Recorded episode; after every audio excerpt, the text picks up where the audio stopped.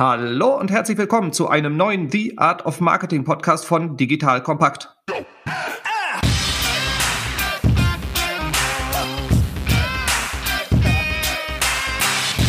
Mein Name ist Robin Heinze. Ich bin Mitgründer und Geschäftsführer der Online-Marketing-Agentur Morefire. Und wie immer bekommst du konkrete Tipps, damit du dein Online-Marketing erfolgreicher machen kannst. In der heutigen Folge sitze ich mit meiner großartigen, charmanten Kollegin Rea Moore zusammen. Rea und ich teile dir nämlich heute mit, wie du die Bereiche SEA und SEO, also bezahlte Suchanzeigen und organische Suchergebnisse, optimal kombinierst, um das Maximum für dein Unternehmen aus der Suchergebnisseite rauszuholen. Bevor wir damit aber starten, starte doch mal mit einer kleinen Vorstellung, liebe Rea. Erzähl den Menschen, wer du bist und was du so tust und warum du gerade prädestiniert dafür bist, mit mir über dieses tolle Thema zu reden. Ja, hallo zusammen ähm, und danke Robin für die Einladung. Ich bin genau, ich bin Rea Moore. Ich arbeite seit vier Jahren bei Morfire als Senior Consultant im SEO.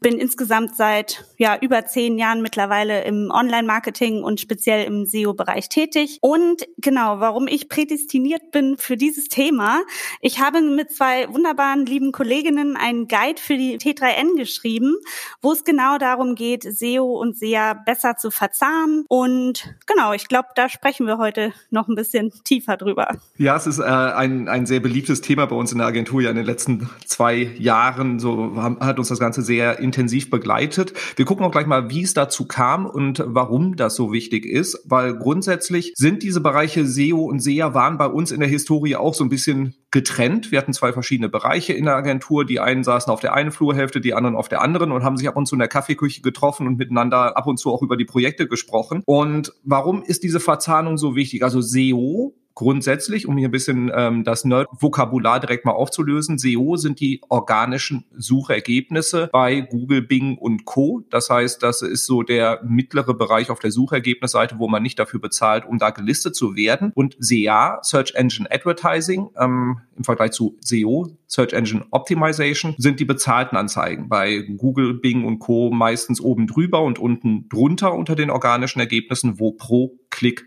bezahlt wird. Wir haben das Ganze hier sehr Google-lastig gemacht, da einfach Google weit über 90 Prozent Marktanteil in Deutschland hat und das für unsere Kunden am relevantesten ist. Die Strategien können natürlich auch so in allen anderen Suchmaschinen verwendet werden, wenn wir ab und zu nicht von Suchmaschinen, sondern von Google sprechen. Sieh es uns nach, liebe Hörerinnen, liebe Hörer. Ähm, ja, der Google-Kosmos ist leider zu präsent in Deutschland. So, warum ist das Ganze wichtig? Wir haben bei SEO eher langfristige Strategien. Das heißt, wir können nicht mal von heute auf morgen einen Platz unter den ersten äh, Positionen erreichen. Bei Google Ads oder SEA ist dies dann doch möglich. Und das Spannende ist, auch wenn wir die Bereiche als unterschiedliche Kanäle wahrnehmen, den Nutzerinnen und Nutzern, die bei Google suchen, ist das total egal, ob sie auf ein organisches oder ein bezahltes Suchergebnis klicken. Sie wollen eine Lösung für ihr Problem. Das ist die, die Grundlage, woraus das Ganze entstanden ist. Das heißt, wenn wir sagen, das sind zwei unterschiedliche Kanäle, dann denken wir an ähm, den, den Nutzern vorbei und wir müssen einfach gucken, wie können wir das Maximum aus der Suchergebnisse-Seite rausholen. Und das als kleine Einleitung und damit jetzt auch die Überleitung dazu. Ähm, wie, wie kam es dazu bei uns, dieses SEO-SEA-Projekt intensiver zu starten? Aber da kann die liebe Rea ein bisschen mehr zu erzählen, weil sie war da ganz tief mit drin und von Anfang an mit dabei. Genau, und zwar, ähm, also wir haben ja diese interdisziplinären Teams, wie Robin schon erzählt hat, ähm, dass wir halt jetzt gemischte Teams haben, wo SEOs und SEAs und auch andere Consultants ganz eng miteinander zusammenarbeiten und auch in den Teams zusammen sind. Genau, das heißt, wenn jetzt ein Kunde reinkommt, der mehr als einen Kanal bei uns bedienen möchte, der wird dann auch in einem Team bedient, was ähm, ganz super ist, weil wir die Kommunikation dadurch ähm, vorantreiben können, dadurch, dass wir so eng beieinander sitzen. Dann haben wir uns überlegt, okay, wie könnte man das Ganze jetzt natürlich über die kommunikative Ebene hinaus auch noch datengetrieben voranbringen? Und haben eine kleine interne Taskforce ähm, gebildet, ähm, wo verschiedene Consultants aus den verschiedenen Bereichen, auch aus der Webanalyse, aus dem SEO, aus dem SEA zusammengekommen sind und wir überlegt haben, okay, wie können wir SEO und SEA noch besser verzahnen? Wir haben dann daran gearbeitet und eine Tabelle gebaut, eine Matrix, wie wir sie nennen, ähm, wo wir ganz viele Daten zusammentragen aus dem SEA und aus dem SEO und genau, die erklären wir nachher auch noch ein bisschen, beziehungsweise wie es dazu gekommen ist. Wer da ein bisschen tiefer einsteigen möchte, weil auditiv geht das natürlich ein bisschen schlecht, so eine Tabelle sehr tief zu erklären. Aber wer da tiefer einsteigen möchte, wir haben die Matrix auch zum Runterladen, beziehungsweise es ist eine kleine Vorlage, ein Muster der Matrix ähm, bei uns auf der Webseite. Ähm, wenn, wenn, ihr einfach SEO-SEA-Matrix oder SEO-SEA-Verzahnung googelt, ähm, sollten wir da ganz oben erscheinen. Außerdem haben wir, haben meine zwei Kolleginnen Isis und Desiree ein Webinar darüber gehalten, was man sich auch bei uns auf der Webseite anschauen kann. Und dann gibt's natürlich diesen T3N-Guide, wo wir wirklich Schritt für Schritt ganz tief einmal einsteigen und erklären, wie diese Matrix aufgebaut ist und wie sie auch funktioniert, wenn man sie dann auch so selber anwenden möchte. Jetzt kommt ein kleiner Werbespot. Aufgepasst! Bist du auf der Suche nach einem Profi, der für dich komplexe Geodaten sinnvoll integriert und sie auf interaktiven Karten visualisiert? Dann möchte ich dir unseren Partner Nucubator vorstellen. Das Ziel vom Nucubator-Team ist es, dich bei der Prozessdigitalisierung zu unterstützen und aus den ganzen täglich anfallenden Geodaten einen echten, nutzerfreundlichen Mehrwert zu schaffen. Dabei geht Nucubator ganz besonders auf deine Anforderungen ein, um die Software zu bauen, die deine USPs digital widerspiegelt und den NutzerInnen der Software den größtmöglichen Nutzen liefert. Und um um das für möglichst viele Betriebssysteme, Geräte und Anwendungsfälle umzusetzen, setzt das Nucubator-Team auf etablierte Webtechnologien, mit denen sie schnelle und effiziente Anwendungen für Desktop und mobile Geräte entwickeln. Geodatenvisualisierung ist für Unternehmen in vielen verschiedenen Branchen relevant, zum Beispiel auch in den Bereichen Tourismus, Logistik und im Außendienst. So wurde zum Beispiel bereits ein digitales Smart Farming Tool für die Agrarwirtschaft gebaut, mit dem Satellitenbilder, Wetterdaten und Standortdaten interaktiv verarbeitet werden. Nucubator baut dabei nicht nur Kartenlösungen, sondern entwickelt für dich maßgeschneiderte Webanwendungen und Apps. Wenn du also einen Partner suchst, der deinen bestehenden USP ins digitale Zeitalter hebt, dann schau doch einfach bei Nucubator vorbei. Ich habe dir unter digitalkompakt.de slash Nucubator, schreibt sich mit C, eine Weiterleitung eingerichtet. Und wie immer findest du alle Infos auch auf unserer Sponsorenseite unter digitalkompakt.de slash Sponsoren. Werbung Ende. Genau, und das packen wir alles auch natürlich in die Show Notes rein, damit ähm, du, liebe Hörerinnen, lieber Hörer, das ganz einfach bekommen kannst. So, und dann steigen wir doch direkt mal ein bisschen tiefer ein. Ähm, nämlich, was, was war auch so der, der ursprüngliche Gedanke, war, dass wir SEOs und SEAs zusammensetzen, damit die auch voneinander lernen können. Nicht nur, dass sie intensiv zusammenarbeiten, sondern sie können auch voneinander lernen. Und das war so der, der erste Ursprung im Prinzip auch. Und wir haben uns überlegt, so, was machen die SEOs? Weil wir sind ja auf der gleichen Plakatwand zu Hause, nämlich auf der Suchergebnisseite. Und was können wir voneinander lernen? Weil wir komplett unterschiedliche Methodiken und Herangehensweisen auch haben. Und das erste, was da so aufgefallen ist, was SEOs von SEAs lernen können, ist Anzeigentexte beziehungsweise Headlines zu optimieren. Im SEA bei Google Ads können wir mit wenig Aufwand in sehr kurzer Zeit neue Texte, neue Headlines ausprobieren und gucken, ob die besser geklickt werden. Auf welche Trigger irgendwie Nutzer schneller reagieren und können dadurch dann halt eben auch schauen, wie, wie müssen wir die Headline gestalten, damit, damit die optimal funktioniert. Und das ist etwas, was im SEO nicht so einfach geht, deutlich länger braucht, auch nicht so äh, sauber im AB-Test machbar ist in den meisten Fällen und dementsprechend dann auch zu schauen, wo klicken die Nutzerinnen und Nutzer nicht nur, sondern wo konvertieren sie dann auch, kaufen, lassen ihren Datensatz da, fragen an, wie auch immer. Und diese Ergebnisse können wir im SEA sehr, sehr schnell herleiten und da dann Ableitungen auch ähm, für die Snippet-Optimierung im SEO, sprich das dieses kleine äh, Schnipselchen, was man dann da sieht bei, als Auszug aus der Webseite. Wie kann man das optimieren auf Basis von den Ergebnissen, die wir bei den Google Ads Anzeigentexten haben? Und auch das gleiche für die Landingpage. Wir können uns die Bounce Rate anschauen und gucken, wo springen die Nutzerinnen und Nutzer sofort wieder ab und wo bleiben sie auf der Seite drauf. Also all diese Ergebnisse sind im SEA sehr schnell zu generieren und sollten dann auch entsprechend mit den SEO-Kollegen geteilt werden, damit diese auch aus diesen Daten lernen können. So, das ist mein erster Tipp so aus der Perspektive eines SEAs. Rea, was sagst du aus SEO? Was, was soll ich von dir lernen? Ähm, ja, danke für den Tipp, Robin.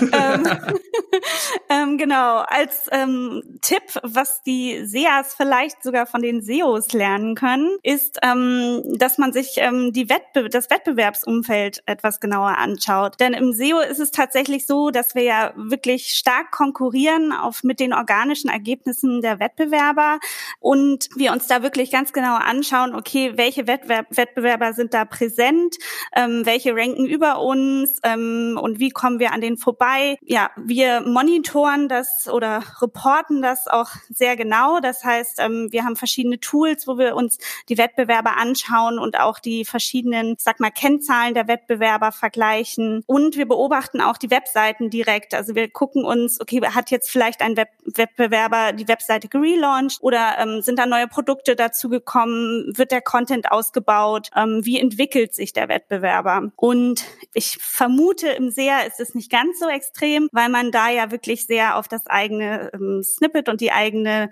Anzeige bedacht ist. Und ähm, das wäre ein Punkt, wo die SEAs sich ähm, auch etwas von den SEOs abschauen könnten.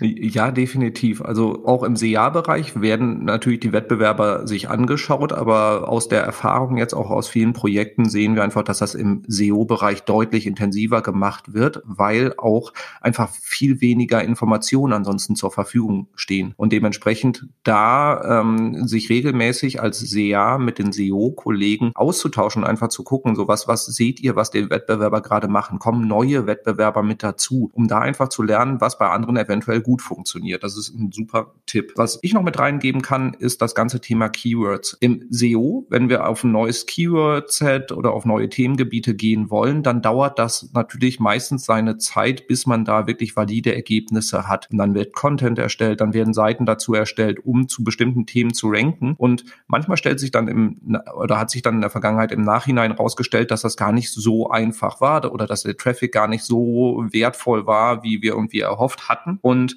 dementsprechend, bevor man äh, im SEO sehr große Investitionen ähm, in Form von Zeit und Ressourcen und so ähm, in, in neue Themen steckt, macht es Sinn, diese Keywords über Google Ads einfach mal schnell in Anführungszeichen zu testen und zu gucken, wie ist das Traffic-Potenzial überhaupt? Weil wir kriegen eigentlich immer nur von, von den Keyword-Tools ausgewiesen, wie viel da so ungefähr zu erwarten ist. Aber wenn wir Google Ads drauf schalten, sehen wir es eigentlich ziemlich valide und können abschätzen, wie viel Potenzial steckt da wirklich hinter und ähm, wie, wie viel können wir davon wahrscheinlich abgreifen. Dazu sehen wir auch noch, ob dieser Traffic auch wirklich Umsatz dann da lässt, ob da Leads drüber rein können, können dann halt eben auch eine Hochrechnung über die Wertigkeit machen. Und das ist eine absolute Empfehlung. Das machen wir immer wieder jetzt auch, um rauszufinden, in welche SEO-Keywords oder Themengebiete wir wirklich Zeit und Energie investieren. Testen wir einfach vorher durch, durch Google Ads aus. Und wenn wir vorher natürlich auch die Anzeigentexte dann darüber getestet haben, wissen wir auch sofort, welche Headlines wir auf den Webseiten, in den Snippets etc. verwenden sollen.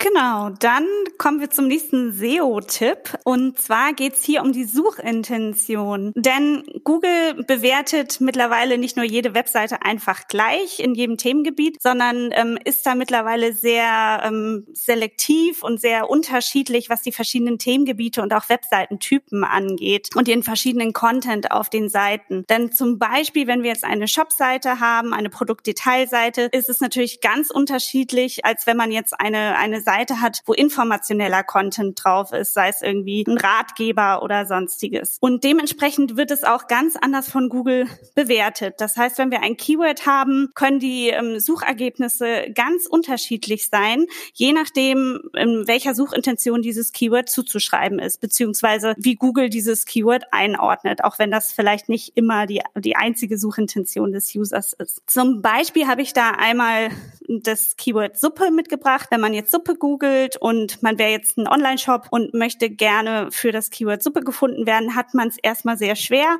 da hier tatsächlich wirklich nur Rezepte ranken, vielleicht teilweise auch Wikipedia-Beiträge oder auch ähm, Videos, was natürlich auch hauptsächlich wieder Rezepte sind.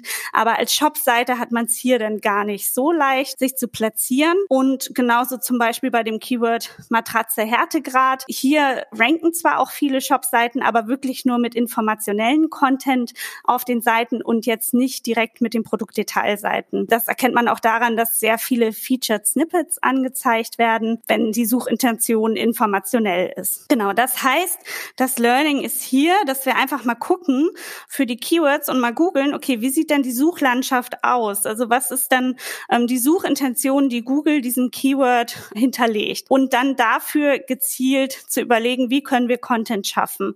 Haben wir jetzt eine Shop-Seite und wollen aber auch für informationelle Keywords ranken, müssen wir uns überlegen, okay, wie können wir das angehen? Und ich denke, da können auch die SEAs vielleicht ein bisschen was mitnehmen, denn ähm, dementsprechend könnte man natürlich auch die Landing-Pages anpassen und ähm, zu Content-Seiten verlinken, beziehungsweise auch die Snippets dahingehend optimieren. Ja, genau, weil wenn ich als meinen bezahlten Google Ads auf ähm, Keywords schalte, wo die Nutzer eher eine informationelle, ähm, sag ich mal, Intention haben, was sehr gut heraus vorgeht, wenn man sich die Suchergebnisse anschaut, weil Google ziemlich gut drin ist, zu, zu verstehen, was Nutzer wollen. Und ich schalte aber transaktionale Anzeigen darauf, dann werde ich meine Klicks auch darauf kriegen wahrscheinlich. Nur die werden nicht konvertieren, weil die einfach nicht in dem Modus sind zu kaufen. Und da sich diese organischen Suchergebnisse anzuschauen, mit den SEOs zu sprechen und zu fragen, was glaubt ihr, was da für ein Inhalt sinnvoll ist und dann entsprechend auch Google Ads auf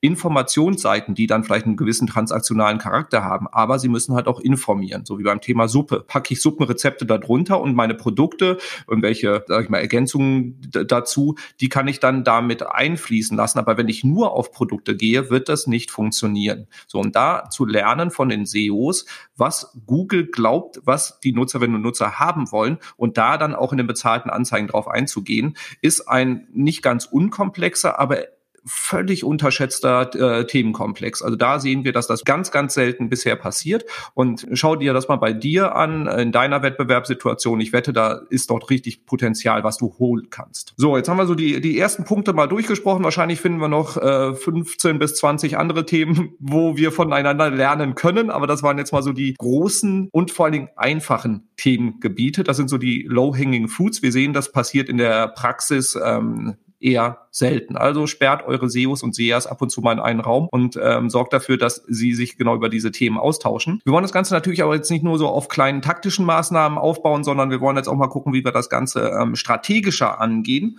und da gucken, wie wir mit diesen Erfahrungswerten, die wir voneinander dann haben oder miteinander dann ähm, aufbauen, wie wir das Ganze dann in unsere tägliche Arbeit äh, und langfristige Planung dann auch mit einfließen lassen können. So, und da hast du und deine Kolleginnen, ähm, ihr habt ja da ähm, auch drei Strategien, drei Handlungsempfehlungen rausgearbeitet, je nachdem für welches Budget vorhanden ist, wie intensiv in den Bereichen gearbeitet wird. Wollen wir die doch auch mal durchdeklinieren? Wichtig dabei ist, dass wir nicht diese Strategien als irgendwie total dogmatisch sehen, sagen so, du musst dann mit dieser Strategie für all deine Keywords arbeiten, sondern du kannst diese ganzen Strategien auch miteinander kombinieren. Und die erste ist die ähm, Dual Visibility, habt ihr sie getauft, wo es dann ja darum geht, bei den wichtigen Keywords bei SEO, also den organischen Ergebnissen und den bezahlten Anzeigen oben drüber permanent präsent zu sein. Das heißt, alle wichtigen Keywords, wo wir auch im SEO ranken wollen, werden auch im SEA bezahlt gebucht und wir nutzen die SEA dann Ergebnisse, um zum Beispiel Anzeigentexte zu testen. Und auch wenn wir dann SEO über einen längeren Zeitraum es schaffen, bei diesen Keywords zu ranken, sehr gut zu ranken, werden wir weiterhin mit den bezahlten Anzeigen oben drüber dabei bleiben. Warum machen wir das? Weil wir zu bestimmten Themengebieten Markenbekanntheit und Autorität ausstrahlen wollen. Das heißt, das sind strategische Keywords, wo keiner der Nutzer an uns vorbeikommen soll, wenn er sich mit diesem Themengebiet beschäftigt. Das machen wir auch, wenn es darum geht, Wettbewerb zu verdrängen und Marktanteile zu gewinnen. Das heißt, wenn, wenn wir wirklich diesen Markt für uns besetzen wollen zu einem bestimmten Themengebiet, dann ist diese Dual Visibility wichtig, denn dann kommt man nicht mehr an uns vorbei. Die Herausforderung dabei ist, das ist natürlich sehr budgetintensiv weil wir ähm, permanent halt dafür sorgen müssen, dass wir oben stehen. Und das macht halt dann auch nur Sinn, wenn wirklich auch ausreichend Budget vorhanden ist. Macht auf jeden Fall Sinn, ähm, das nicht für das gesamte Keyword-Set zu machen, sondern insbesondere für die strategisch wichtigen Keywords oder auch für die eigene Marke. So, das ist die Strategie für, sage ich mal, aggressives Wettbewerbsverhalten und ähm, ein nicht zu kleines Budget. Haben wir auch was günstigeres? Genau. Ähm, die zweite Strategie ist die Up-and-Down-Strategie. Die beläuft sich darauf, dass wenn wir jetzt in SEO oder in SEA schon mit ähm, ganz gut platziert sind, das heißt entweder wir haben schon Ads geschaltet für ein Keyword oder wir haben vielleicht schon ein gutes SEO-Ranking, würden wir den anderen Kanal hinzuziehen. Da ist der Unterschied zum Dual Visibility Visibility, weil wir sind natürlich dann auch zweimal auf der ersten Google-Suchergebnisseite zu finden, dass wir dann Ads etwas runterfahren würden. Das heißt, wir würden bei SEO ganz oben ranken und Ads aber vielleicht nicht unbedingt immer die erste Position bekommen. Das heißt, man könnte auch mal unten auf der Seite erscheinen. Das Wichtigste hieran ist, dass wir halt zweimal auf der ersten Seite vertreten sind, um trotzdem so ein bisschen ähm, uns zu positionieren und ja, die Aufmerksamkeit auf uns zu ziehen. Das Ziel hier ist einfach so ein bisschen die Kosten einzusparen. Dann, wenn man natürlich ähm, Dual Visibility fährt, kann das auch sehr teuer werden. Und gerade bei sehr ich sag mal, kostintensiven Keywords ähm, macht dann vielleicht diese Up-and-Down-Strategie Sinn. Man ist ja dann trotzdem doppelt sichtbar auf der ersten Google-Suchergebnisseite. Hier ist dann die Empfehlung mal zu testen, ähm, wenn man das, ähm, wenn man diese Strategie ausprobiert, um zu schauen, okay, ähm, für beide Kanäle aufeinander ist das Endergebnis denn letztendlich besser. Genau. Und die Strategie empfiehlt sich vor allem, ich sag mal, bei mittlerem Budget, also wenn man jetzt nicht immer auf Dual Visibility gehen kann und zum Beispiel auch bei sehr teuren Keywords im, im SEA oder bei sehr hohem Volumen, wo man das nicht komplett immer ähm, ja, bezahlen kann. Werbung Aufgepasst! Wenn du ein B2B-Unternehmen bist, möchtest du jetzt deine Sales Pipeline mit neuen B2B-Leads füllen und dafür empfehlen wir dir unseren Partner SalesViewer. SalesViewer lässt sich total einfach erklären. SalesViewer entschlüsselt nämlich Unternehmen, die deine Webseite besuchen und zeigt diese in Klarnamen an. Du und dein Team sehen also ganz genau, wer eure Webseite besucht und wofür sich diese potenziellen KundInnen interessieren. Und dann gibst du einfach Vollgas, denn du kannst diese Unternehmen dann ja zielgenau ansprechen und einfach zu neuen KundInnen machen. Im Marketing und Vertrieb ist das also eine Wahnsinnsunterstützung für die B2B-Lead-Generierung. Deshalb nutzen schon viele Marktführer wie Stepstone, Avato Systems, Spot5, Talon One oder die Vodafone-Tochter Grand Centric Und generieren damit täglich neue B2B-Leads. Und wenn das für dich interessant ist, dann teste SalesViewer doch einfach mal kostenlos. Alles, was du dafür wissen möchtest, findest du unter folgender Weiterleitung digitalkompakt.de slash salesviewer. Und wie immer verlinke ich dir das auch auf unserer Sponsorenseite unter digitalkompakt.de slash Sponsoren. Das war's mit dem Werbespot. Ja, sehr schön. Du, du hast auch da halt eben diesen, diesen wichtigen Punkt ähm, mit reingebracht, äh, das Gesamtergebnis auch zu betrachten, einfach zu gucken, holen wir in Summe mehr raus? Oder wie schaffen wir es in, in Summe aus dem vorhandenen Budget das Maximum rauszuholen? Und dafür ist halt eben diese Up-and-Down-Strategie extrem gut geeignet. Du musst halt eben vorher testen ähm, oder vorher auch dokumentieren, wie viel du rausgeholt hast, also wie viel Traffic du über SEO, wie viel über SEA bekommen hast, auch wie viel Umsatz über diese einzelnen Kanäle generiert wurde. Das heißt, wenn du da Veränderungen auch vornimmst, zum Beispiel dein SEA-Budget bei bestimmten Keywords reduzierst, zu prüfen, steigt dadurch dann auch auch der SEO-Traffic, wenn du halt eben weniger oben machst und ähm, steigt oder steigt oder fällt analog entsprechend auch der der Umsatz dann in den jeweiligen Kanälen. Denn es bringt nichts, wenn du dann SEA runterfährst und wenn dann auf einmal der der Umsatz auch komplett wegbleibt, den du eigentlich über die Keywords geholt hast, wenn das nicht durch SEO aufgefangen wird. Also da sehen wir auch immer wieder, dass eins plus eins, sprich Sichtbarkeit bei SEO und SEA nicht zwei ist, sondern auch manchmal drei. Es klingt irgendwie paradox, aber wir sehen es immer wieder, dass wenn du doppelt besetzt bist oder doppelt ausgeliefert wirst, du mehr als das Doppelte auch rausholst. Warum auch immer, vielleicht weil du wirst du mehr als Autorität wahrgenommen, keine Ahnung. Das, äh, man, man schaut ja den, den Nutzern äh, nur vor den Kopf oder tatsächlich ja noch nicht mal da rein, sondern nur in die Cookies.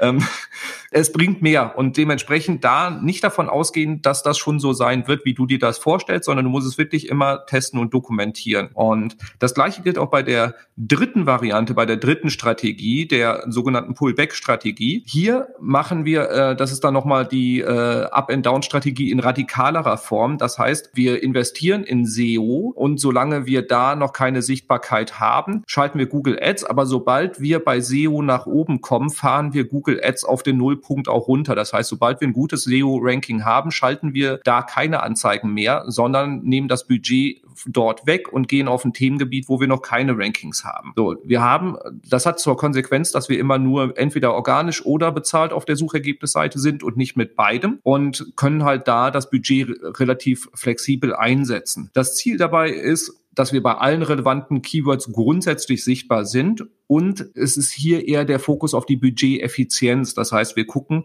dass wir ein niedriges Budget so ähm, effizient wie möglich einsetzen, um bei allen Themen irgendwie präsent zu sein. Ähm, die Empfehlung hierbei ist, strategisch wichtige Keywords von dieser Strategie auszunehmen und den Fokus da wirklich auf die Keywords zu legen, wo du ähm, erstmal testen willst und vielleicht die vielleicht gar nicht so kriegsentscheidend für dich sind. Also das ist so die schlanke Variante, wo du ähm, immer präsent bist, aber halt nicht sehr intensiv. Also dementsprechend für den kleinen Geldbeutel sehr gut geeignet. Und wir hatten ja vorhin bei dem Thema strategische Keywords, hatte ich es auch einmal kurz erwähnt. Die, die Frage kommt auch immer wieder in dem Kontext, was mache ich mit Brand Keywords? Das heißt also, wenn Nutzerinnen und Nutzer nach meiner Marke suchen, wie gehe ich damit eigentlich um?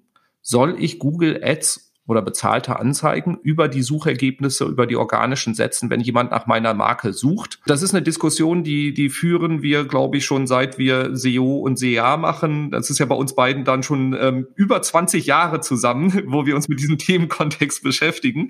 Ähm, und die Antwort äh, bleibt, bleibt konstant. Irgendwie ist es so eine, eine Mischung aus, es kommt drauf an und ja, mach es. In den meisten Fällen macht es Sinn, weil immer die Gefahr besteht, dass Wettbewerber ähm, die Plätze so ansonsten belegen. Das heißt, wenn du Adidas bist, dann könnte Puma eine Anzeige oben drüber setzen die dürfen das, sofern sie nicht in der Anzeige suggerieren, dass sie Adidas sind. So, das ist halt eben das Wettbewerbsrechtliche. Das ist jetzt keine juristische äh, Beratung, sondern einfach nur so der, der grobe Rahmen. Das heißt, wenn du nicht suggerierst, dass du ähm, derjenige andere bist, kannst du ruhig deine Anzeige oben drüber setzen. Und um das zu verhindern, schalt bitte selber dann Anzeigen, ähm, dann, dann kannst du das vermeiden. Und es macht durchaus Sinn, um Nutzer gezielter zu lenken. Das heißt, dass du sie nicht auf deine Startseite schickst, sondern halt eben auf eine bestimmte Anzeige Angebotsseite oder dass du Kombinationen äh, mit Adidas Schuhe, Adidas Hoodies, wie auch immer, besser abfangen kannst. Also dafür macht das durchaus Sinn und äh, wir, wir sehen aber auch, dass da ein Riesenpotenzial drin ist. Wir haben bei einem Kunden, der das so ein bisschen die ganze Brandgeschichte blind hat laufen lassen, also kaum optimiert hat, weil es halt ist ja sehr performant gewesen. Haben wir irgendwie bei einem, das war ein Online-Shop, haben wir glaube ich 70.000 Euro Klickkosten im Jahr einfach nur dadurch gespart, dass wir diese Brandkampagnen optimiert haben, die Klickpreise reduziert haben. Also da ist ein Riesenpotenzial drin. Ich würde es in den meisten Fällen, es gibt wenige Fälle, wo wir kategorisch davon abraten und sagen, nee, spar dir das Geld. Ist meistens sehr gut investiertes Budget, ähm, weil es sehr, sehr bitter wäre, das im Wettbewerb zu überlassen. Aber im, im Zweifel Zweifelsfall sonst äh, gerne, wenn du da eine Situation hast, wo du nicht sicher bist, ähm, sprich uns gerne da einfach drauf an, da können wir mal einen Blick drauf werfen. Und die Frage, ob du auf die Grants deiner Wettbewerber gehen solltest, kannst du dann auch auf der Basis eine ganz gute Entscheidungsfindung jetzt vielleicht irgendwie machen. Ähm, auch das kann in vielen Fällen durchaus sinnvoll sein. Also wichtig auch diese Strategien, die wir jetzt vorgestellt haben, nicht irgendwie dogmatisch einfach zu sagen, ich mache das jetzt komplett, sondern wirklich anzupassen und zu gucken, bei welchem Themengebiet macht was für dich Sinn. Und die REA hat ja auch gerade schon angekündigt oder angedeutet, dass wir diese Matrix entwickelt haben, auf Basis derer wir Entscheidungen treffen, welche Keywords dann im SEA zum Beispiel gepusht oder reduziert werden. Das ist jetzt für, für Audio ist das natürlich jetzt nicht das Optimum, eine, eine Tabelle vorzustellen, aber die, die Grundidee kann man, glaube ich, sehr gut auf diesem Wege vermitteln, damit du ein Gefühl dafür bekommst, ob das was für dich ist. Wenn du sagst, okay, das ist, das Thema ist super spannend, dann sprich uns gerne an. Also einen Auszug aus der Matrix kannst du dir bei uns im, auf der Webseite auch runterladen. Du bekommst in dem T3N Guide eine ganze Menge und Was wir bei bestehenden Kunden halt machen, wo wir für SEO oder SEA verantwortlich sind, ist das halt eben auch ein ganz relevanter Teil der täglichen Arbeit, dass wir da einfach immer schauen und uns da gegenseitig abgleichen. Also das heißt, wenn du das Ding auch nutzen willst, können wir die auch so auch nicht Kunden zur Verfügung stellen. Dafür einfach uns ansprechen. Aber bevor wir da jetzt äh, tiefer einsteigen, wer erzählt doch mal ein bisschen was über die über diese ominöse SEO-SEA-Matrix. Die ominöse, genau. Ähm, und zwar diese, diese Matrix, die wir entwickelt haben, die baut so ein bisschen auf diesen Strategien auf, die wir gerade schon vorgestellt haben, diese drei Strategien. Wir haben die für die Matrix tatsächlich nochmal ein bisschen abgewandelt, ähm, weil wir hier die Keywords analysieren und den verschiedenen Szenarien zuordnen. Das heißt, die Keywords fallen dann immer in ein verschiedenes Szenario, was ähm, sehr ähnlich der Strategie ist. Das Ganze ist so aufgebaut, dass wir eine Tabelle haben. Wir machen es in Google Sheets, man kann es aber auch in Excel machen. Bei uns ist das jetzt mit Skripten automatisiert. Man kann es aber auch natürlich ganz einfach nachbauen mit einem S-Verweis oder sich die Daten in der Excel-Tabelle ähm, aufeinanderlegen und zusammenziehen. Als Datengrundlage nutzen wir für, für SEA ähm, Google Ads natürlich, weil das die Daten sind, die wir bekommen von Google. Und im SEO haben wir uns jetzt entschieden, ähm, die Daten der Google Search Konsole zu nehmen. Man kann aber auch jegliche Drittanbieter-Daten nehmen nehmen, das ist überhaupt gar kein Problem und die da mit reinpflegen. Als Basis dieser Tabelle gilt das Keyword, denn das ist ja unser gemeinsamer Nenner zwischen SEO und SEA. Das heißt, wir ziehen uns die ganzen Daten von SEO und SEA in diese Tabelle und dann werden die Keywords bei uns automatisch, das kann man aber auch händisch machen mit Filtern oder bedingter Formatierung in Excel, werden dann jeweils diesen verschiedenen Szenarien zugeordnet und man kann dementsprechend dann Handlungsempfehlungen Empfehlungen ableiten für die SEOs und auch für die SEAs und quasi einen Testplan aufstellen, den man dann für eine Zeit lang optimiert. Man nimmt dann die Keywords, die in diesen Testplan reinkommen und würde dann das Ganze optimieren und nach dem Testzeitraum dann natürlich auch analysieren und gucken, okay, für welches Keyword war das jetzt erfolgreich, für welches Keyword haben wir über beide Kanäle hinweg jetzt mehr generiert oder ähm, weniger, um dann auch unsere Learnings zu ziehen und dementsprechend gegenzusteuern. Und wenn man dann einmal so einen Turnus durchlaufen hat, kann man die Matrix auch immer wieder verwenden, weil das Schöne ist, die Daten ähm, verändern sich ja auch immer und ähm, wir kriegen dann immer wieder neue Daten für die Keywords rein. Und so kann man das eigentlich fortlaufend immer weiter nutzen, diese Matrix, um für SEO und SEA immer weiter zu optimieren. Ja, das ist halt eben eine wunderbare Grundlage auch einfach für die gemeinsame Abstimmung, sodass sich ähm, je nachdem, wie das dann bei dir im Unternehmen aufgesetzt ist, ob du irgendwie einen SEO, einen SEA hast, der für die Optimierung verantwortlich ist oder vielleicht ein ganzes Team oder du zwei Agenturen hast oder SEO machst du in-house, SEA macht eine Agentur, ähm, da, dass diese Daten aus dieser Tabelle, wo zusammengeführt wird, was sind so die Empfehlungen für SEO und SEA, dass die als Basis für die Abstimmung und für die Roadmap auch gelten, so dass du dann halt eben daraus ableiten kannst, so die nächsten drei Monate nehmen wir jetzt folgende Themengebiete mal im SEO in den Fokus und gucken, ob wir da einfach mehr rausholen können, weil laut SEO, SEA Matrix ist da ein großes Potenzial, was wir gerne heben würden. Und das ist ja aber bei, bei Zusammenarbeit von verschiedenen Abteilungen immer so die Frage, wie kriegt man eine gute Grundlage hin, dass man auch nicht einfach nur irgendwie so unverbindlich ähm, zusammenarbeitet, sondern wirklich dieses gemeinsame Roadmap erstellen. Und da ist diese Matrix einfach eine wunderbare Grundlage. Du musst das nicht so sklavisch grafisch so machen, wie wir das in dieser Matrix machen, aber dass du auch einfach schaust, wie kriegst du diese Zusammenarbeit im Alltag integriert und ähm, halt eben dann auch, wie, wie Reas schon äh, beschrieben hat, dass du die Ergebnisse nachher auch analysierst und sagst, okay, wir hatten die Hypothese, dass wenn wir das Themengebiet Suppe jetzt im SEO forcieren, dass uns das äh, folgende Vorteile bringt und dann halt eben auch drei Monate später oder ein Monat später, wie auch immer, draufzuschauen und zu sagen, okay, Hypothese ist aufgegangen oder ist nicht aufgegangen, um daraus dann wieder äh, Ableitungen zu treffen. So und ähm, das ist im Prinzip das ist kein Projekt, sondern es ist einfach ein ganz, ganz wichtiger wichtiger, essentieller Bestandteil der, der laufenden Zusammenarbeit. Genau.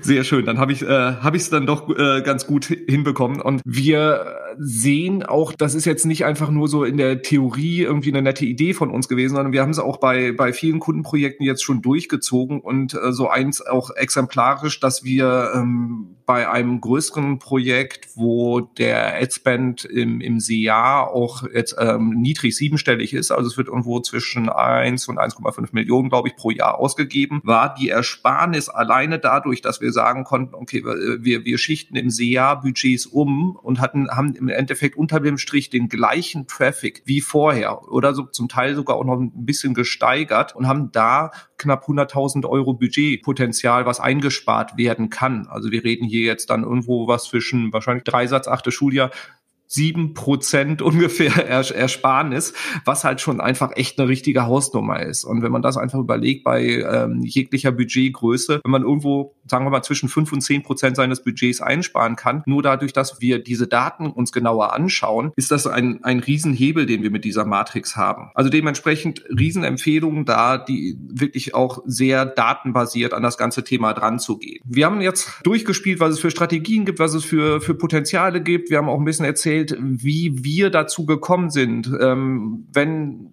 Rea, wenn wir jetzt den lieben Hörerinnen und Hörern eine Empfehlung geben wollten, wie sie dieses Thema bei sich starten und aufhängen sollten, was wäre so deine Empfehlung, wie man damit mal loslegen kann? Ja, ich denke auf jeden Fall, dass man sich die Vorlage der Matrix mal runterladen kann und mal die eigenen Daten da reinziehen kann, sich dann mit dem jeweiligen ähm, SEO oder SEA-Kollegen oder der Agentur, wie auch immer, zusammensetzen kann und hier einfach mal so durchspielen kann, okay, welche Keywords ähm, fallen in welche Szenarien rein, wo sind da noch Potenziale, was sind vielleicht die Keywords, die wir in den nächsten drei bis sechs Monaten im SEO optimieren können, was sind vielleicht Keywords, die im SEA bisher vergessen wurden oder ähm, nicht beachtet wurden, die man mit aufnehmen kann? Oder was sind sehr, sehr teure Keywords? Wie kann man damit umgehen, ob man das dann mal pausiert, wenn, Se wenn SEO Rankings erzielt hat für das Keyword und so weiter. Das heißt, man kann sich anhand der Matrix, glaube ich, ganz gut entlanghangeln und zusammen eine gemeinsame Roadmap erstellen und das Ganze dann mal live testen. Ja, du hast jetzt gesagt, Testzeitraum drei bis sechs Monate. Ich glaube, die Zeit muss man sich dann auch einfach gehen, weil in, im SEO ja auch Veränderungen jetzt nicht irgendwie auf Knopfdruck zu erzeugen sind. Genau, also es kommt natürlich aufs Keyword an. Wenn das jetzt ein sehr nischiges Keyword ist, ist es vielleicht auch schneller geschehen, ähm, ganz klar.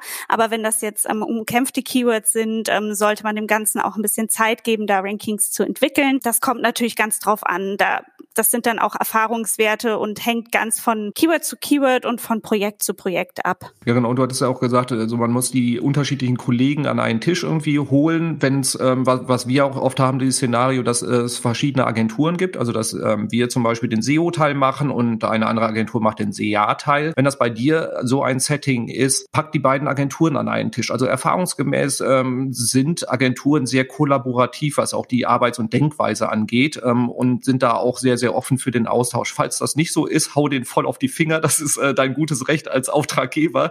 Ähm, das muss so sein, weil du lässt einfach so viel Potenzial liegen, wenn die beiden Bereiche aneinander vorbei oder nebeneinander herarbeiten. Da bleibt einfach viel zu viel auf der Strecke liegen, weil den Nutzerinnen und Nutzern ist es total egal, ähm, ob sie auf ein bezahltes oder organisches Suchergebnis klicken und dementsprechend sollte dir halt eben auch egal sein, über welchen Kanal du das reinholst. Hauptsache, du holst das bestmöglich aus deinem Budget und deinen Anstrengungen irgendwie raus. Und dann Testplan aufstellen, Ergebnisse verifizieren, nicht davon ausgehen, dass alles perfekt funktioniert, aber dann halt eben da entsprechend iterativ optimieren und eine Regelmäßigkeit reinkriegen in den Austausch, dass die sich mindestens monatlich irgendwie abstimmen, den, den Start kannst du auch mit einem Lunchtermin machen, dass die sich zum Essen treffen oder wie auch immer.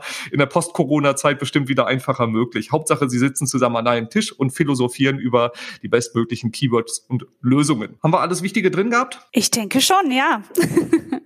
Wunderbar. Dann dir, liebe Hörerinnen, lieber Hörer, in den Shownotes wirst du ganz viele Links finden zu weiterführenden Ressourcen und tiefergehenden Sachen, mit denen du dann das Ganze umsetzen kannst. Wenn du diese automatisierte Matrix von uns haben möchtest, dann schreibe mich einfach an auf einem der gängigen Kanäle. Und wenn du dann das Ganze umgesetzt hast und eine dieser Strategien getestet hast, dann würde ich mich auch natürlich sehr freuen, wenn du uns deine Erfahrungen, Ergebnisse mitteilst, weil da können wir dann auch was voneinander lernen. Und ansonsten, wenn dir diese Folge gefallen hat, dann bewerte uns unbedingt auf deiner bevorzugten Podcast-Plattform mit fünf Sternen und lass ein Abonnement auch da, damit du die nächsten Folgen auf keinen Fall verpasst. Das äh, erfreut mich und meine Kolleginnen und Kollegen ungemein, damit wir weiterhin sehr viel Energie in diesen schönen Podcast stecken können. Dir, liebe Rea, vielen, vielen Dank für all dein Input. Ich hoffe, es hat dir ein wenig Freude bereitet. Ja, danke dir. hat Spaß gemacht. Sehr schön. Und dann dir viel Spaß beim Umsetzen und bis zum nächsten Mal. Tschüss. Tschüss.